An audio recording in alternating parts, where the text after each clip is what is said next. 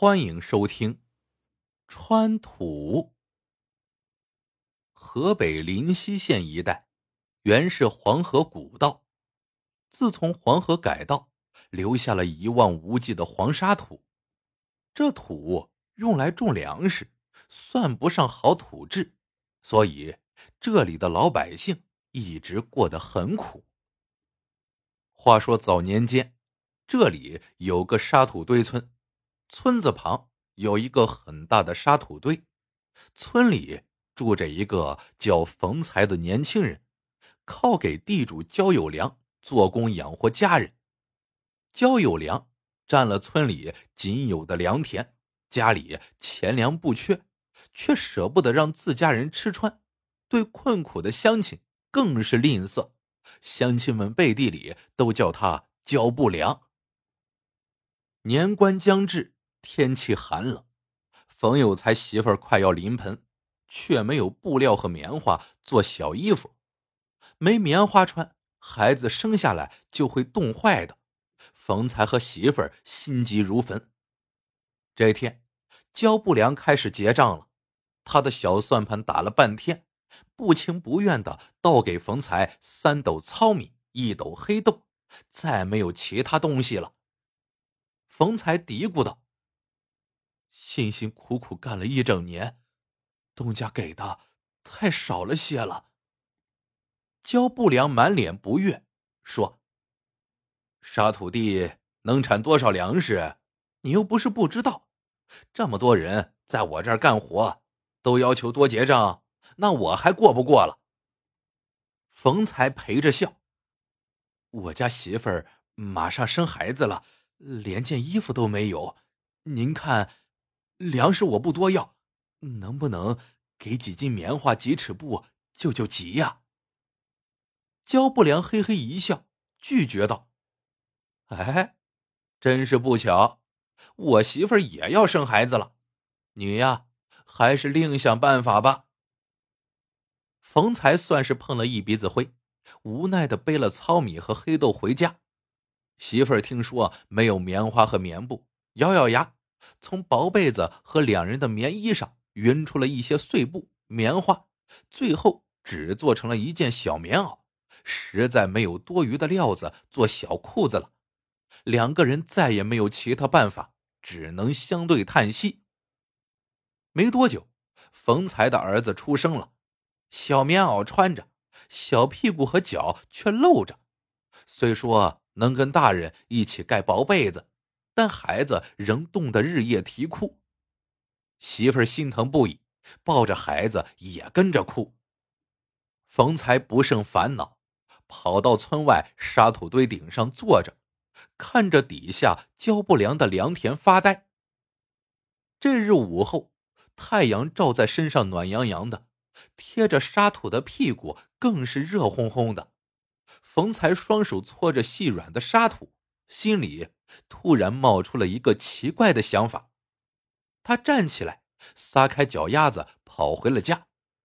到了家，冯才拎起一个空布袋，然后又跑回沙土堆顶上。他用双手慢慢隆起沙面上被太阳烤得热乎乎的那层沙土，放到布袋里。忙活了好一会儿，装了半布袋沙土，冯才才深一脚浅一脚的。从土堆上下来，兴高采烈的回了家。看冯才背回一布袋东西，媳妇儿以为是粮食。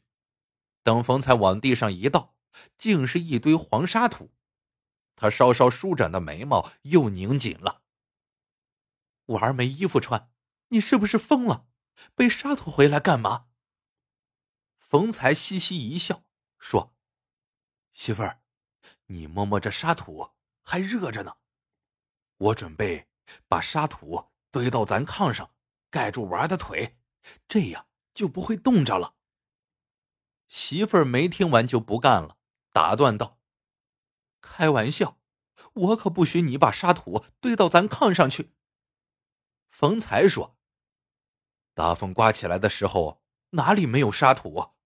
就是焦不良他家炕上也得落厚厚的一层。”这有法子你不是，非要娃冻出毛病来。媳妇儿沉默了一会儿，说：“试试吧，你把沙土放进布袋里，然后把娃儿的小屁股和腿塞进布袋里，把布袋口扎紧，这样娃儿的小手撩不着沙子。”冯才见媳妇儿同意，两个人一起动手，把布袋放到炕上，把孩子下半身装进布袋，布袋口轻轻竖起来。哎，也齐了。孩子半个身子进了布袋，一下子安静下来，还不时蹬蹬小腿，看起来很舒服。小小的沙土布袋解决了一个大问题。再说焦不良儿子出生之后，吃穿用一应俱全，被养得白白胖胖。他逗儿子的时候，就想起冯才求他施舍棉布的情景。他拿手摇着儿子，笑着说：“跟你前后脚出生的那个穷小子，恐怕已经冻死了。”一晃开春了，天气渐渐暖和。焦不良抱着儿子来街上透气，看到冯才也抱着儿子出来了。那孩子虽说不胖，但看起来非常健康，下半身套着一个奇怪的布袋。焦不良不知道那是干什么用的，不禁满腹疑惑，忍不住凑过去问：“哎，你家娃屁股上套的布袋看着沉甸甸的，让我摸摸，装了啥呢？”冯才不无揶揄的说：“年前跟您借些棉布棉花，您不救穷也不救急，没办法，只好用布袋装沙土。”给娃儿当裤子穿，就叫土裤子。还别说，这土裤子还真不错，娃儿喜欢。年初有几家生孩子的乡亲，不得已也都用了土裤子呢。焦不良打了个哈哈，说：“如果好用，我家娃也要用。谁让咱们都是土生土长的人呢？”焦不良讨教了穿土裤子的法子，冯才一五一十的都告诉了焦不良。焦不良抱孩子回家，马上到沙土堆上装了些沙土回来，把土炒干净，装进布袋，让孩子换上土裤子。焦不良发现，这土裤子真不错，屎尿脏不了孩子，沙土裹上屎尿，就自动滚到了布袋底下去了。一天一夜换一次沙土就行了，比起尿布，这方便的不是一点半点。